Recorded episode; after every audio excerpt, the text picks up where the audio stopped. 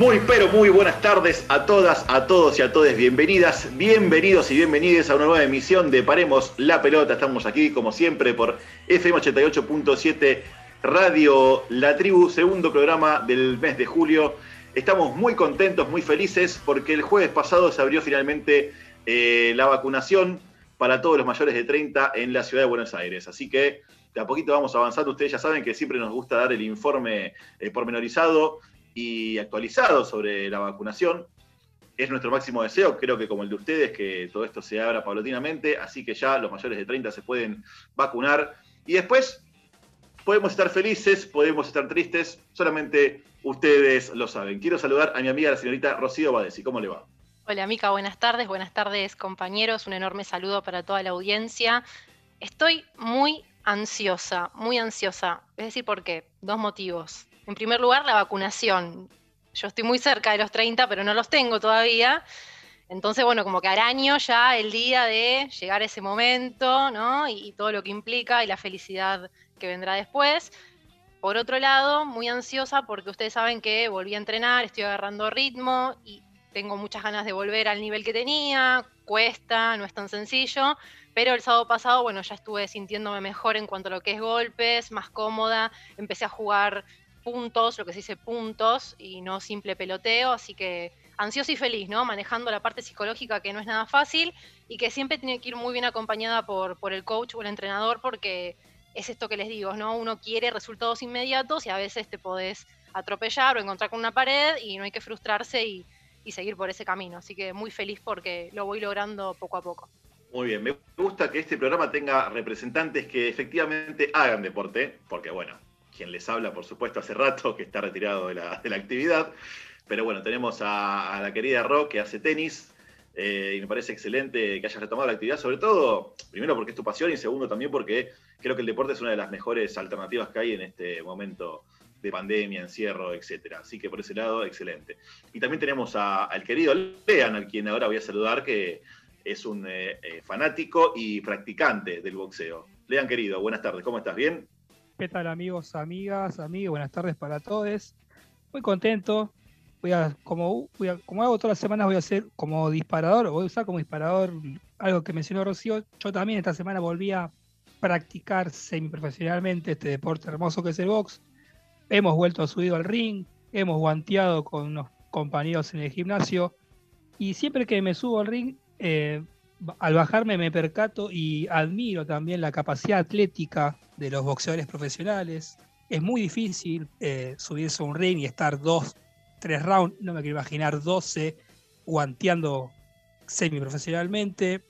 Así que contento también. Eh, espero volver a una especie de ritmo que supe tener antes del comienzo de esta pandemia desencadenada por el coronavirus. Voy a meter una especie de, párrafo medio social, hablando con el profesor, eh, con mi profesor, con el gran Vicente García Holgado, me comentaba que él antes de la pandemia tenía aproximadamente entre sus dos turnos 100 eh, alumnos entre lo que es el boxeo recreativo y el profesional. Me comentaba que abriendo el gimnasio que abrió la semana pasada, únicamente tenía 20 alumnos en su repertorio. Eso claramente repercute en su economía diaria y es una clara prueba que manifiesta la, situación en la que se encuentran los clubes de barrios hoy en día, ¿no? La pandemia de coronavirus los retrajo de su actividad social y deportiva y bueno, esperemos que de a poco todos puedan volver a practicar sus respectivas disciplinas. Muy contento con el relés con causa del día de hoy y como siempre nosotros nos encargamos de desmitificar el mito que dice que política y deporte van por caminos opuestos. Bueno, escuchen el relés con causa de hoy que van a entender el por qué eso no es verdad. Excelente, Lean. Sí, es muy atinado lo que decís respecto a los clubes. Y aparte hablamos de, en tu caso, el Almagro Boxing Club, que es uno de los clubes de historia, se puede decir, acá en la capital, o más reconocidos. Eh, y vos también, robas a Comunicaciones, que también es un club archiconocido. O sea que si esos clubes, digamos, tienen cierta actualidad bastante precaria, no me quiero imaginar aquellos clubes más nuevos o menos tradicionales o del interior de la provincia de Buenos Aires que deben, la, la deben estar pasando horrorosamente. Así que un abrazo enorme desde aquí para, para todos ellos. Quiero saludar al picante, al señor Alexis Face Dauría. Buenas tardes.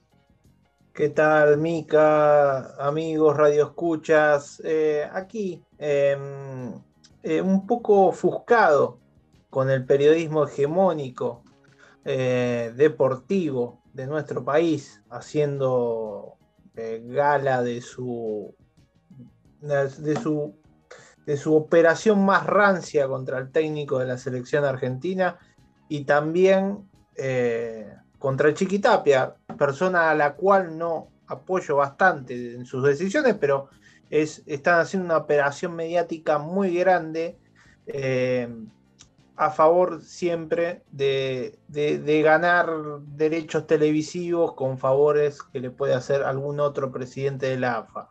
Estamos hablando del grupo eh, Disney, eh, y su cabecilla es Diego Lerner, el presidente de Disney Latinoamérica, que maneja ESPN y más que nada el que maneja la, producción de la mayoría de los programas es Juan Cruz Ávila, el cual es mano derecha del macrismo en el deporte. Así que eh, desde aquí de Paremos la Pelota combatimos a esas fuerzas hegemónicas mediáticas, así que más que nada sentamos posición. Sí, el lobby es muy, muy burdo a veces, ¿no? Es muy evidente. Eh, hay algunos grupillos ahí haciendo fuerza, quizás con este con Tinelli, con Donofrio a la cabeza, por poner nombres propios, ¿no? De altos dirigentes de nuestro fútbol. Y también, bueno, por supuesto, con conglomerados, con multimedios. Sabemos que Disney está tomando el control prácticamente de todo el universo audiovisual del planeta, por lo menos de, la parte occidental del planeta. Así que no es tan raro que eh, los periodistas de aquí, o por lo menos los más reconocidos, sean operadores.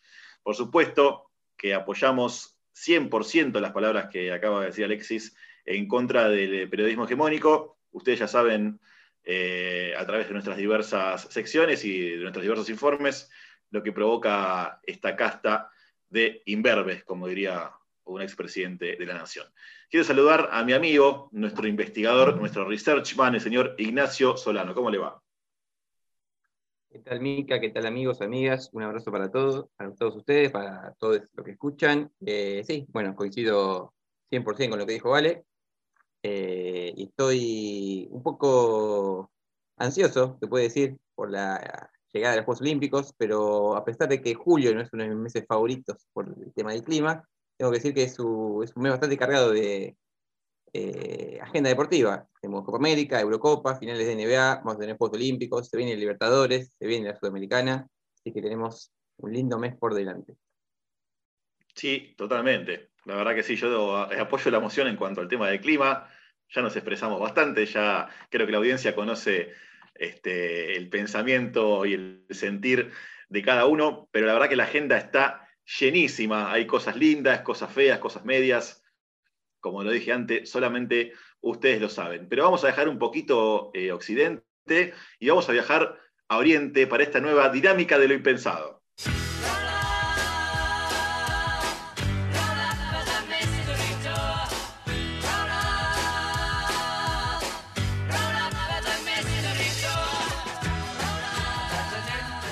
Bueno, como anticipamos, eh, julio es un mes de Juegos Olímpicos y en una suerte de hilo, intentaré en este programa y cuando me toque en mi sección, eh, llevar adelante una serie de historias no tan conocidas de los Juegos Olímpicos.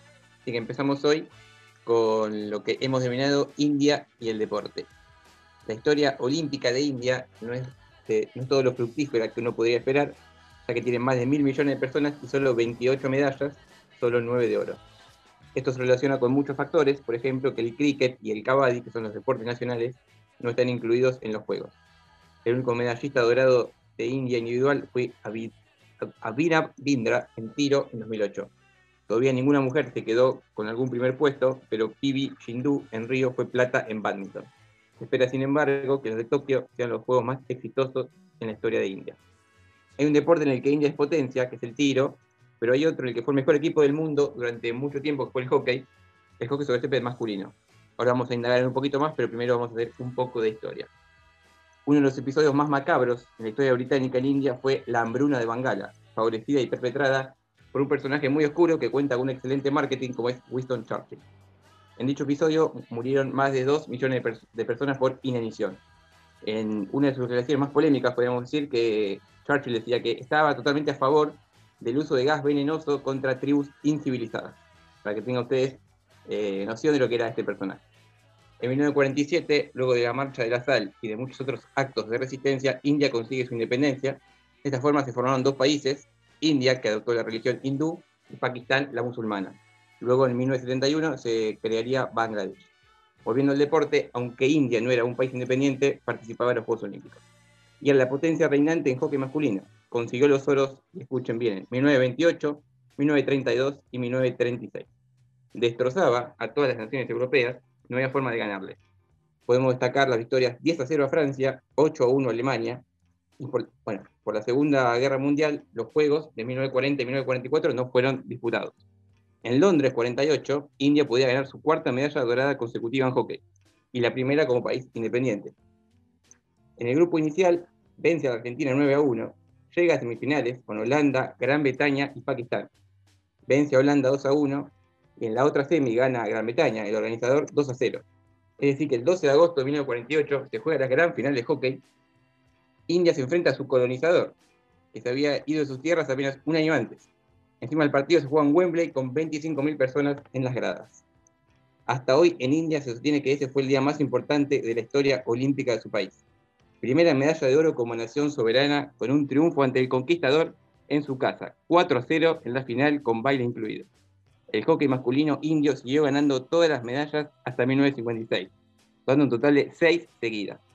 Las mujeres recién debutaron cuando el hockey en Moscú 1980.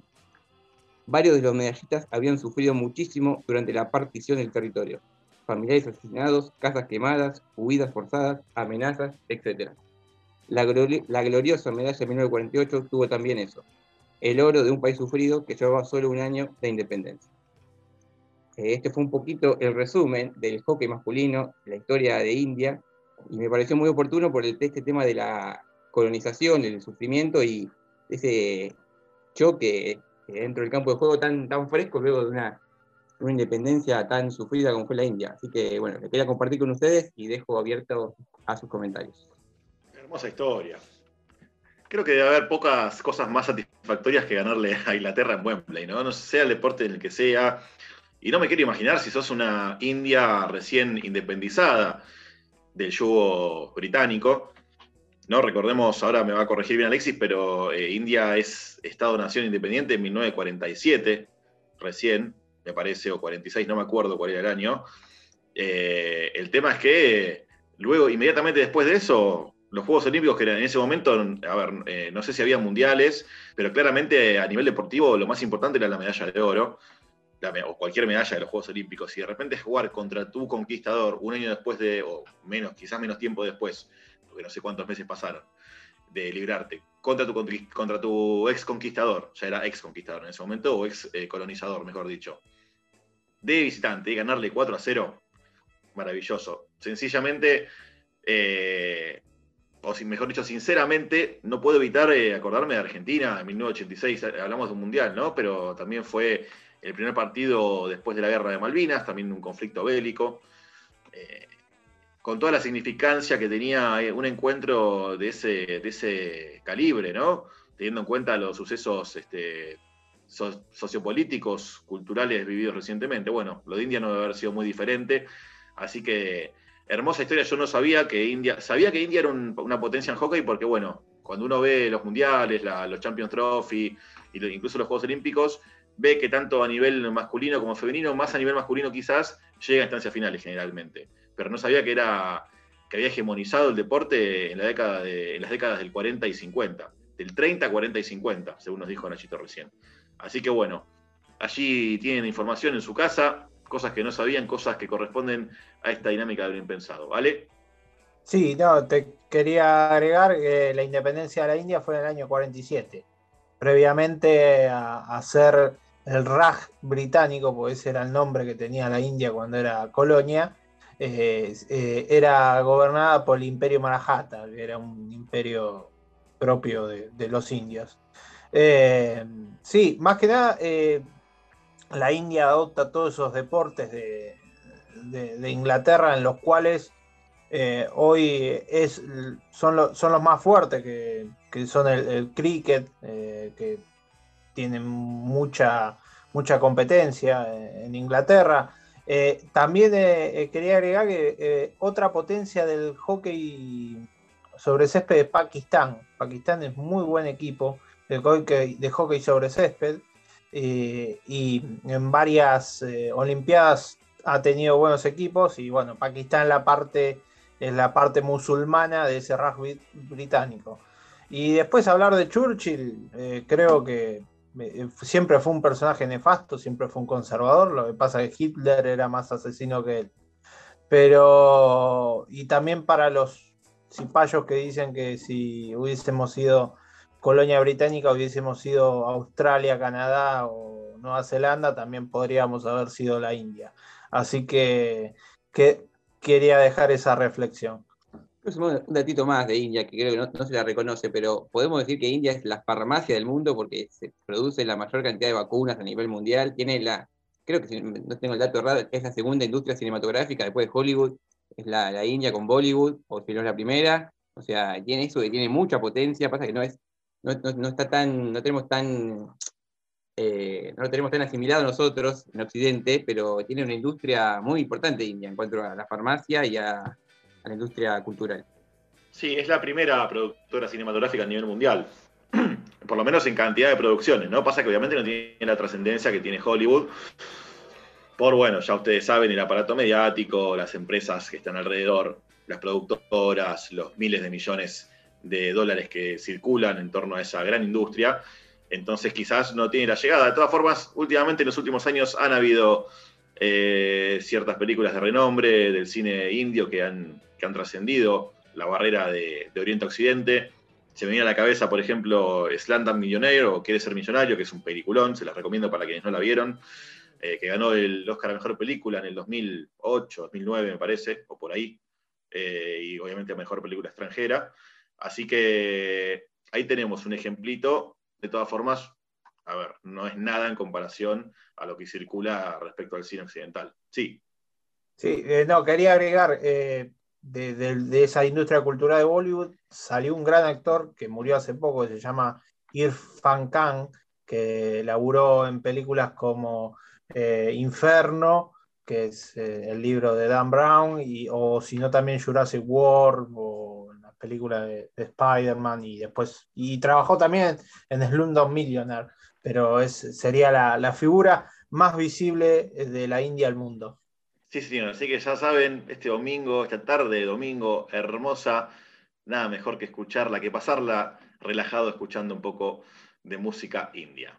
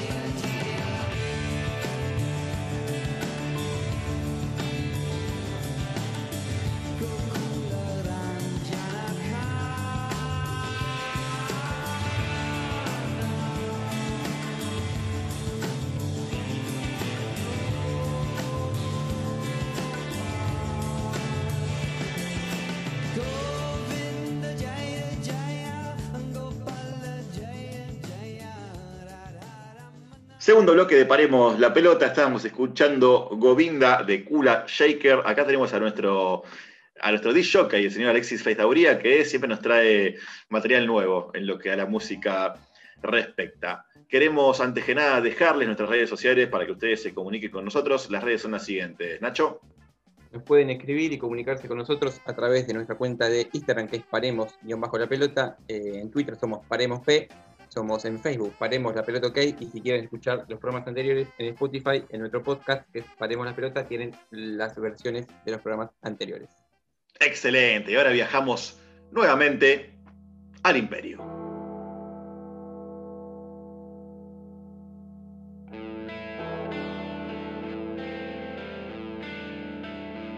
Señoras y señores, bienvenidas Bienvenidos y bienvenides a FM 88.7 Radio La Tribu. Sean muy bienvenidas, muy bienvenidos y muy bienvenides. Aparemos la pelota. Sean ustedes muy bienvenidas, muy bienvenidos y muy bienvenides a Rebeldes con Causa.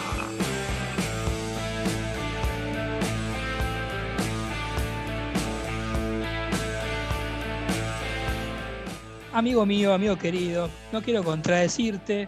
Si bien es verdad que hoy vamos al Imperio nuevamente para contarles una historia en particular que usamos como disparador, en realidad podemos decir que la temática que aborda Rebeldes con Causa de hoy es una problemática global y es algo que nosotros venimos discutiendo desde que empezamos el programa, que es la mercantilización del deporte, básicamente para quienes nos escuchan desde el comienzo del programa, para quienes nos escuchan desde que estamos en esta hermosa emisora, saben, o si no se enterarán en este momento, que nosotros consideramos al deporte como una herramienta de transformación social.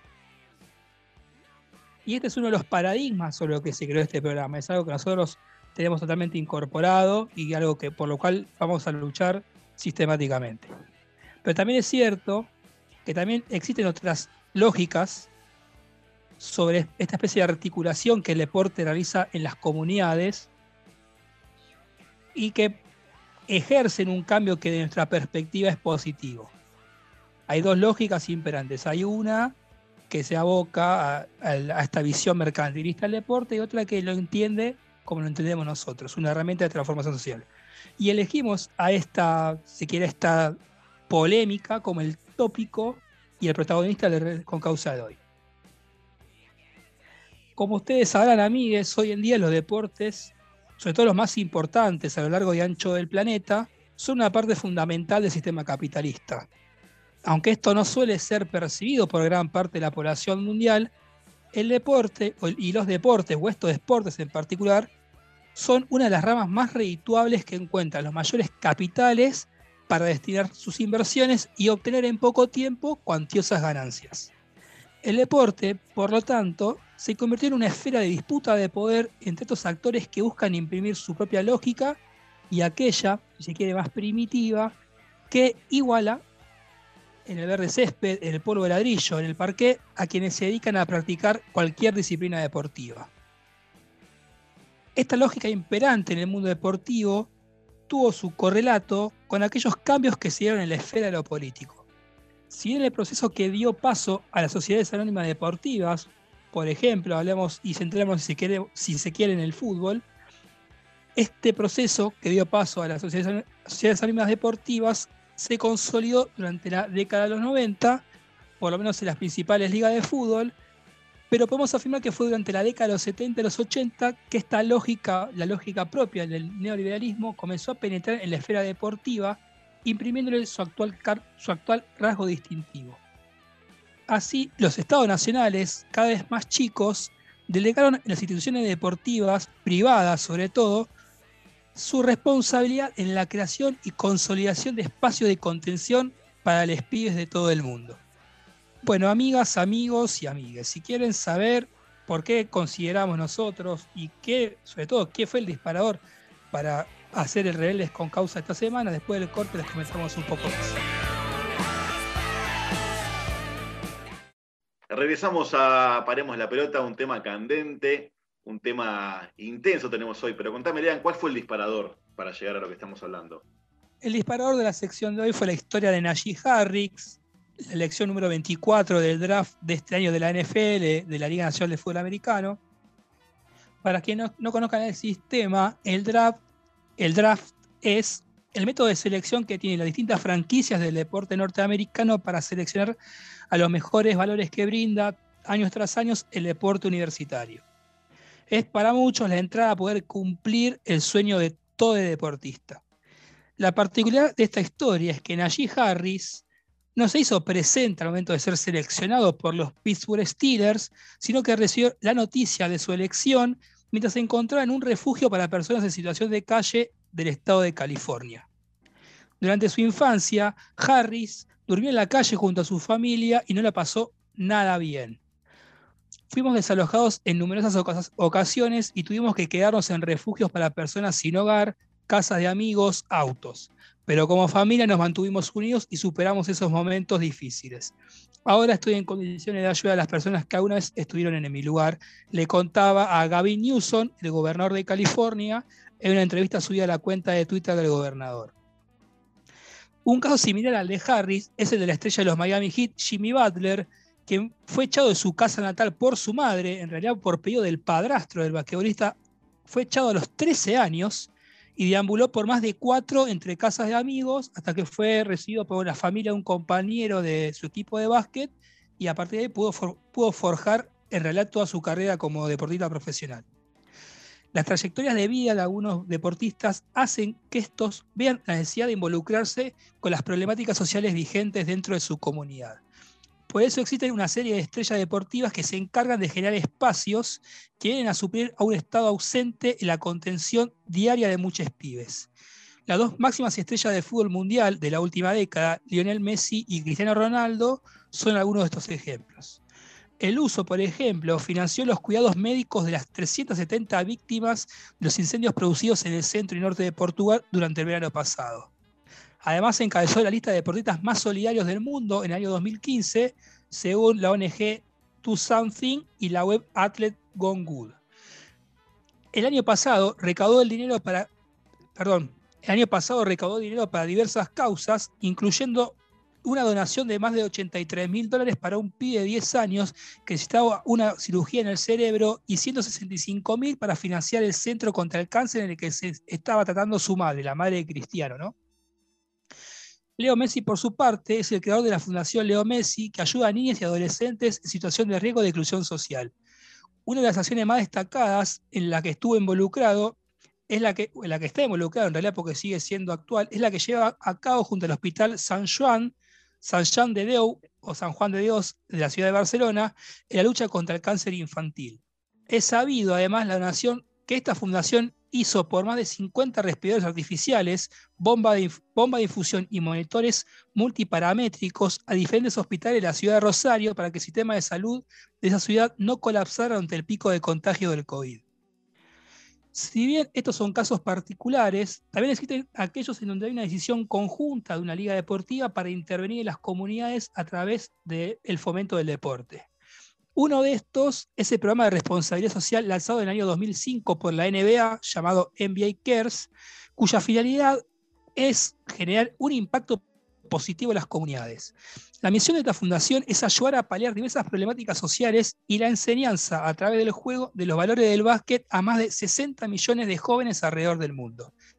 Desde su creación, los jugadores y miembros de la fundación han prestado más de 5.800.000 horas de servicio comunitario y se construyeron más de 1.650 espacios seguros para las comunidades para que éstas puedan vivir, aprender y jugar, creando 332 de estas 1.650 en 40 países distintos. La fundación no solo se centra en lo deportivo, sino que aborda diferentes problemáticas sanitarias como lo son el NBA Fit, o sea, a través de diversos programas del NBA Cares, eh, se, apoyan diferentes problemáticas sanitarias. Uno de estos es el NBA Fit, que se centra en motivar a los, a fanáticos e hinchas de todas las edades a llevar un estilo de vida sano, física, espiritual y mentalmente. Y otro programa es el NBA Mind Health, un programa que busca interactuar, educar y servir a la comunidad sobre la importancia de la salud mental, colocándolo como un espacio esencial para el bienestar de las personas. Lo que más impacta del NBA Cares no son los programas y el trabajo que tiene la liga internacionalmente, que también es digno de admirar, sino la interacción y el empeño que ponen los jugadores. Los mejores jugadores de básquet del mundo participan en los programas o sea, participa en el NBA Cares interactuando con les hinchas, ayudando a comercios sociales, fábricas, asociaciones para personas con discapacidades, escuela, etc.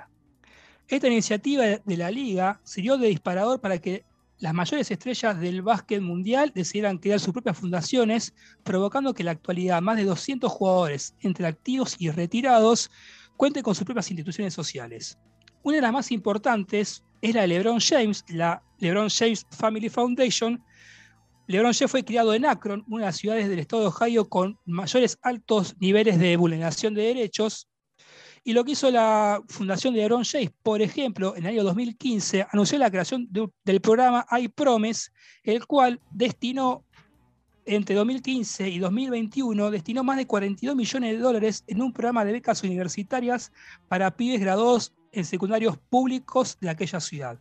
Básicamente, los mejores promedios de las escuelas públicas de la ciudad de Akron serían beneficiados a través de la beca y promes de una beca universitaria para que puedan estudiar lo que ellos quieran.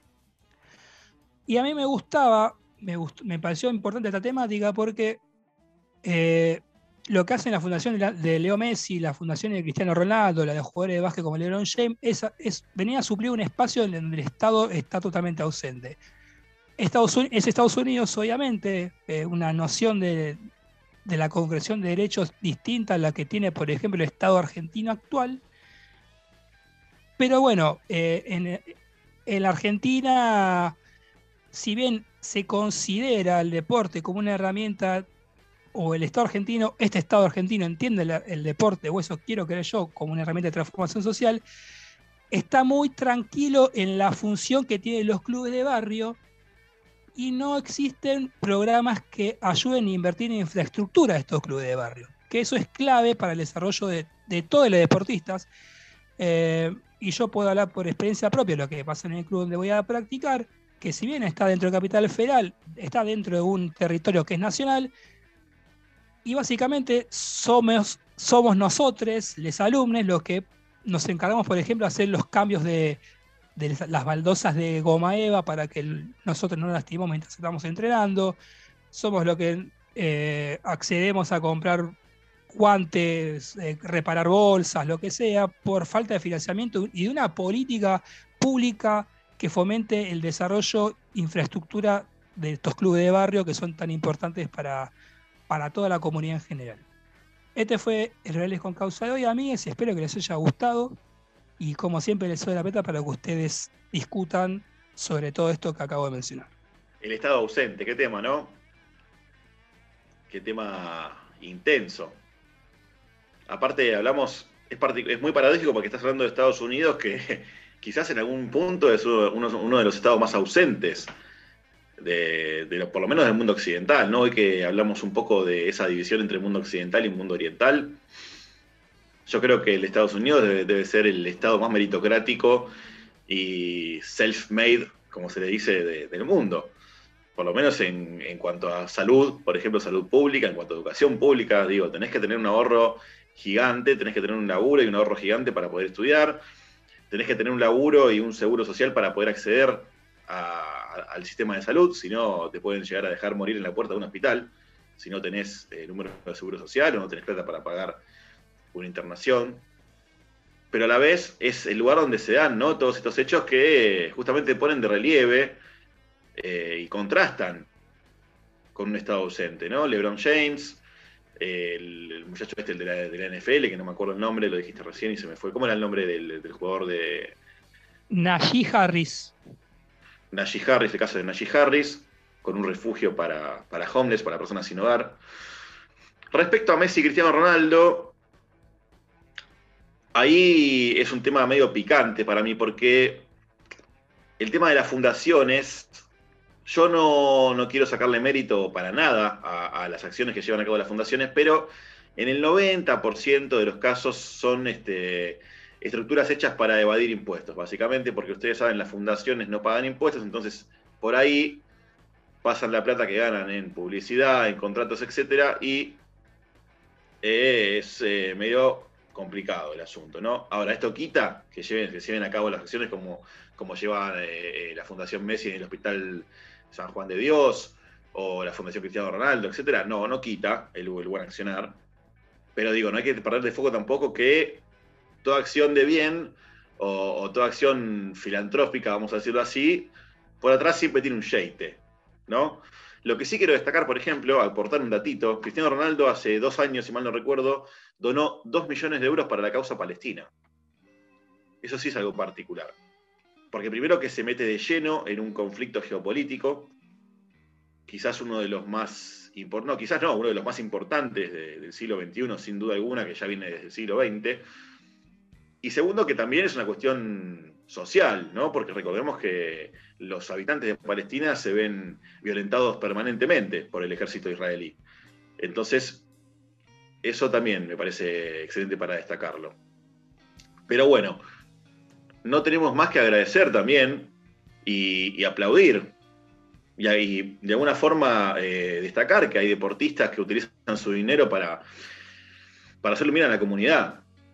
Que quizás sin ese aporte de estos deportistas, eh, valga la redundancia o, la similitud fonética, no, quizás habría un montón de gente que quedaría en la calle o que directamente no tendría ningún tipo de posibilidad de acceso a una educación o, a, practicar un deporte o a insertarse en la sociedad de alguna forma.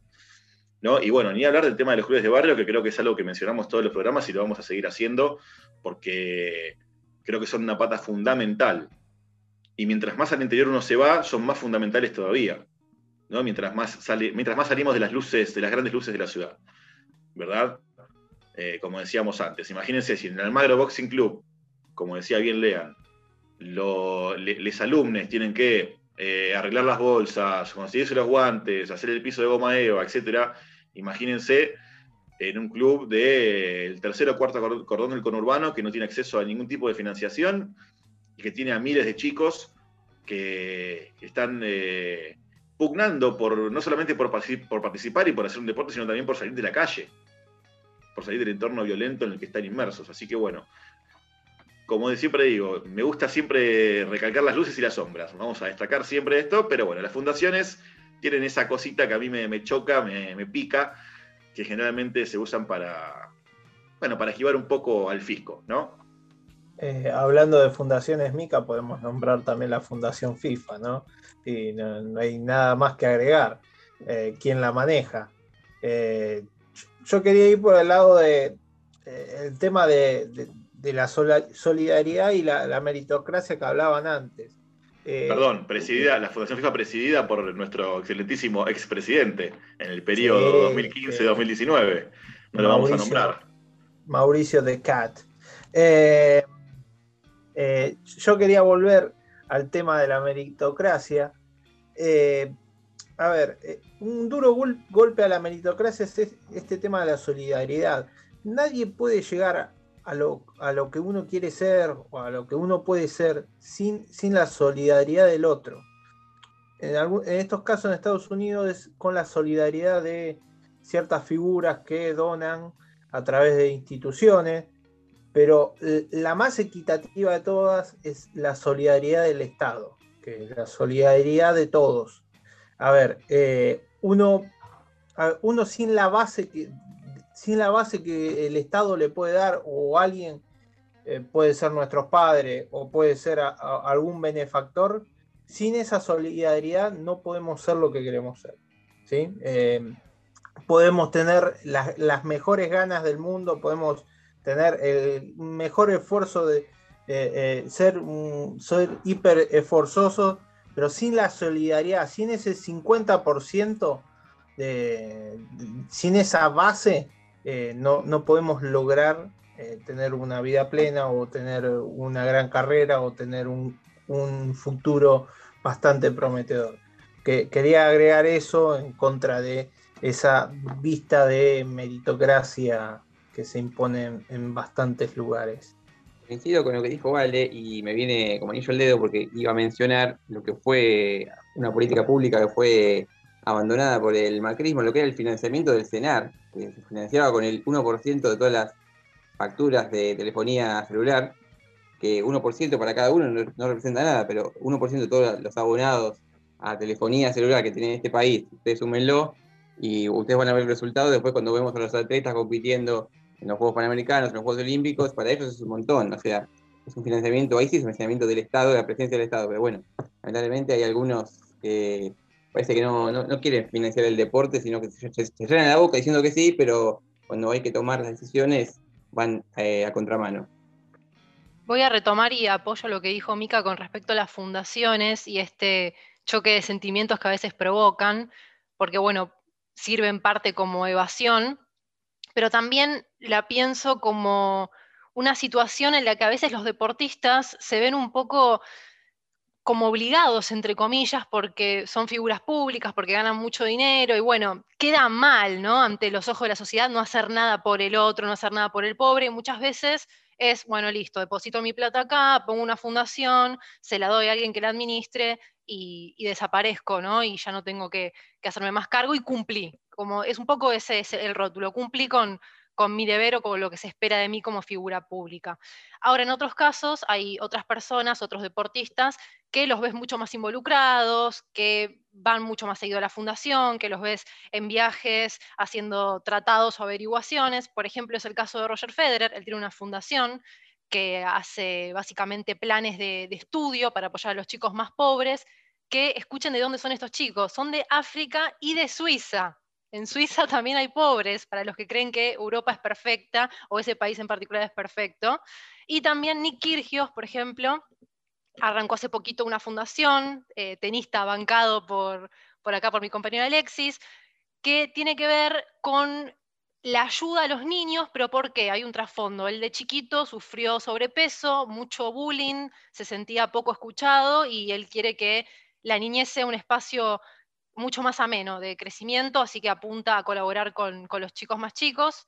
Y bueno, como él, eh, tantos otros tenistas, pero a lo que voy en general es esto, ¿no? Cómo se nota cuando se hace de corazón, cuando hay presencia de parte del atleta, cuando está, y cuando lo hace para quedar bien ante un público que se lo aclama.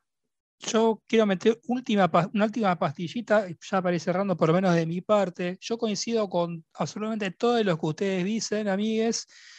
Voy a retomar algo que dice Nacho sobre la política que tenía el Estado de Cristina Fernández de Kirchner para con el deporte de alto rendimiento, como eran o son aquellos deportistas que van al cenar, está perfecto, pero la estructura del deporte argentino se da en los clubes más chicos y ahí sí yo entiendo que hay una falencia de políticas públicas que no apoyan a estos clubes que son los que forman a los deportistas de, hoy y del futuro.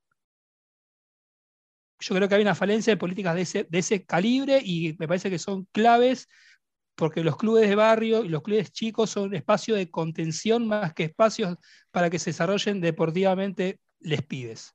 Son espacios de contención que necesitan ser, eh, eh, necesitan ser eh, reforzados en cuanto a infraestructura y en cuanto a subsidios también.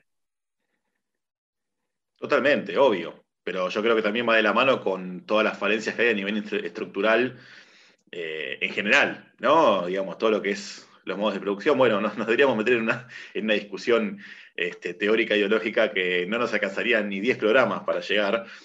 Pero bueno, como nos gusta hablar del deporte en, en particular, repasamos estos temas, ¿verdad?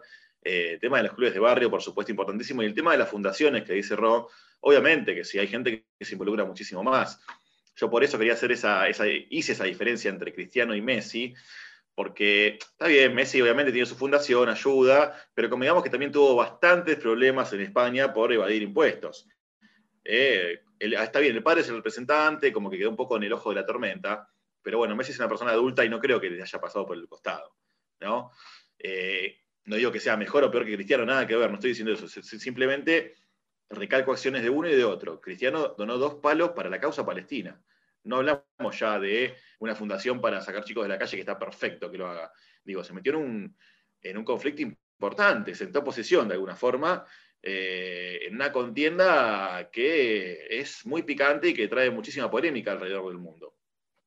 Así que bueno, eh, esperemos que, el Estado esté cada vez más presente y que aquellos chicos, chicas, chiques que quieran ingresar al mundo del deporte, a los clubes de barrio, puedan finalmente expresarse libremente.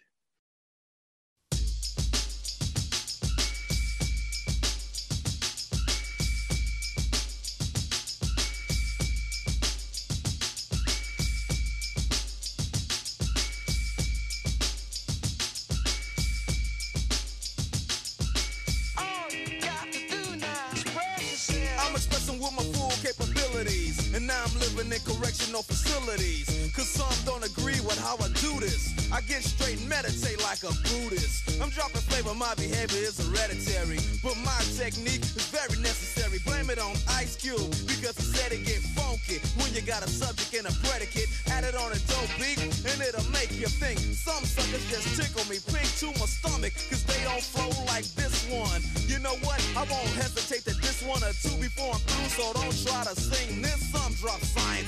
dropping English, even if Yella makes it a cappella. I still express yo, I don't smoke weed or sex. Cause it's known to give a brother brain damage. And brain damage on the mic don't manage nothing but making a sucker in you equal. Don't be another sequel. Spread yourself. Spread yourself.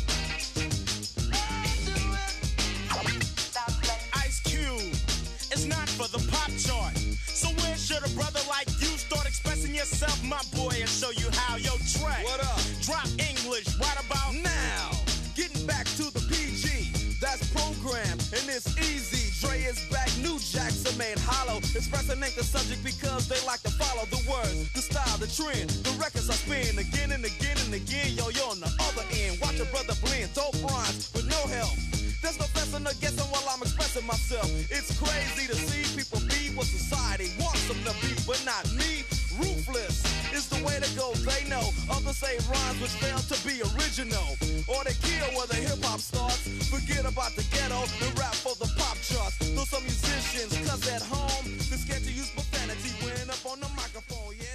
Llegamos al último bloque de Paremos la Pelota. Estábamos escuchando Express, Express Yourself de NWA, una banda de rap estadounidense. Acá el gran escuchante de Rap Lean nos pasó este temita. Queremos, antes que nada, volver a dejarle nuestras redes sociales para que ustedes puedan comunicarse con nosotros y proponernos temas para tratar, criticarnos, alabarnos, darnos premios, mandarnos regalos, lo que ustedes quieran. Acá será todo bien recibido. Las redes son las siguientes. Nachito. Eh, nos pueden escribir a nuestra cuenta de Twitter que es Paremos P, somos Paremos-la pelota en Instagram o a nuestra cuenta de Facebook que es Paremos la pelota OK y si quieren escuchar los programas anteriores nos buscan en Spotify con el nombre del programa Paremos la pelota. Excelente, y como ustedes saben, como todos los domingos, las novedades las tiene Rocío Badesi. Hoy arranco con, con mi deporte predilecto. Vamos a empezar con tenis. Después de 16 años, vuelve la Copa Davis al Buenos Aires Lawn Tennis Club. El equipo argentino, dirigido por Gastón Gaudio, recibirá en el Buenos Aires Lawn Tennis Club, sede donde se disputó más veces este torneo en nuestro país, a Bielorrusia el 18 y 19 de septiembre por el Grupo Mundial 1.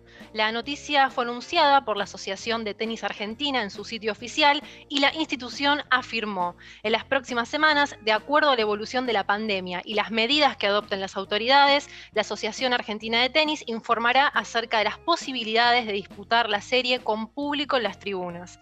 La última vez que este certamen se disputó en la Catedral del Tenis en Argentina fue en el año 2005 ante República Checa, con victoria por 5 a 0 por la primera ronda. Nuestro país fue local en 40 oportunidades, donde registra 30 triunfos y 10 derrotas, de las cuales la última fue en 1988 ante Eslovaquia. El ganador del encuentro que se jugará en septiembre se clasificará a los Qualifiers 2022 junto con el resto de los ganadores del Grupo Mundial 1 y con quienes terminen en los puestos número 5 a 18 en las finales de este año. Vale aclarar que Argentina no logró llegar a las finales debido a su derrota frente a Colombia por 3 a 1 y esta serie ante Bielorrusia debió ser disputada en septiembre del año pasado, pero fue cancelada justamente por la situación sanitaria que afecta al mundo entero. Me voy con Fórmula 1, nuestra segunda noticia. Australia se baja del calendario. El Gran Premio de Australia de la Fórmula 1 fue cancelado nuevamente a raíz de la pandemia y no se disputará debido a las medidas restrictivas adoptadas por el gobierno local por los rebrotes de coronavirus que se han producido en las últimas semanas. No se entristece tener que renunciar al aliento de los fanáticos australianos este año, dijo el presidente y CEO de la Fórmula 1, el italiano Stefano Domenicali, quien de todos modos admitió que la idea es mantener el calendario de 23 carreras. Tenemos distintas opciones para cubrir la vacante que serán analizadas en las próximas semanas, aclaró. Así, Italia, Estados Unidos o Japón son algunas de las opciones que se barajan para reemplazar a Melbourne, que se quedó sin su GP por segundo año consecutivo. La semana pasada, el primer ministro Scott Morrison anunció que Australia reducirá a la mitad el número de llegadas internacionales con el objetivo de disminuir la presión sobre los centros de cuarentena obligatoria durante dos semanas al entrar al país. Australia, que cerró sus fronteras en marzo del 2020 y no tiene intención de reabrirlas hasta mediados del 2022, acumula casi 30.700 casos diagnosticados de COVID-19, incluidos 910 muertos, y ha vacunado con la primera dosis a un 30% de su población, mientras que solo un 6% tiene ambas dosis. Y para finalizar, me voy con atletismo, el positivo por cannabis de Richardson. Soy humana, es el mensaje que dejó Jay Carey Richardson horas antes de que se hiciera público su positivo por cannabis en los trías de Estados Unidos, en los que arrasó en 100 metros. Fue una noticia bomba porque esta atleta con reminiscencias de cultura trap será sancionada un mes y se perderá los Juegos Olímpicos de Tokio. Este nuevo meteorito del atletismo que tenía previsto darse a conocer al planeta entero no estará en el país nipón. La sanción termina el 28 de julio, los 100 metros comienzan el 30. Podría correr, pero al haber dado positivo en los trials, su clasificación queda anulada y la Federación de Estados Unidos la ha dejado fuera del equipo, tanto en la prueba individual como en el relevo de 4 en el que se especulaba con su presencia.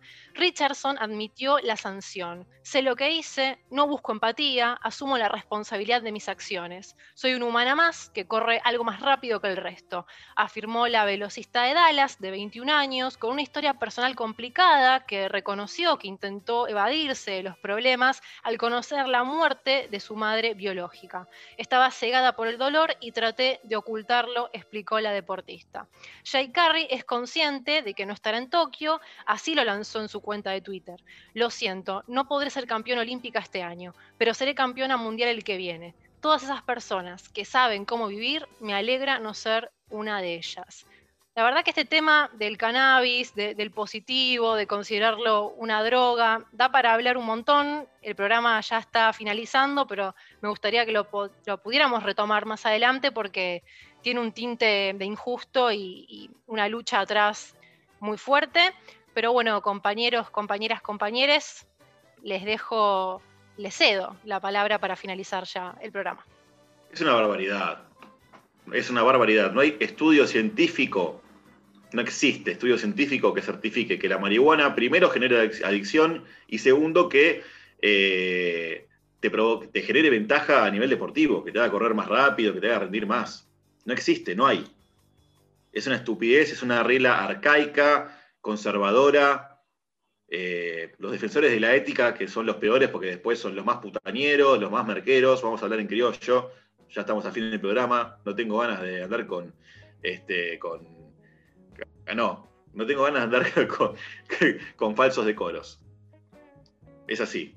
Los principales popes, los principales popes de las, asociaciones deportivas, empresariales, etcétera, tienen un prontuario más que oscuro. Pero claro, una deportista se fuma un porro y la dejan sin Juegos Olímpicos, una deportista de élite. Y es una barbaridad, es una locura. La verdad, ya esto ni, se debería discutir.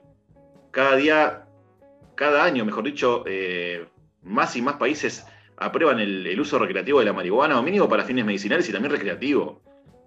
Entonces, dejémonos de joder, viejo. Perdón, me, enojé, eh, perdón a la audiencia, se me fue un poquito la boca. Perdón, Mica. México, perdón, Mica, México acaba de aprobar el uso recreativo y medicinal de cannabis, para, para la redundancia, por un- el ejemplo más, eh, más actual de, de todos.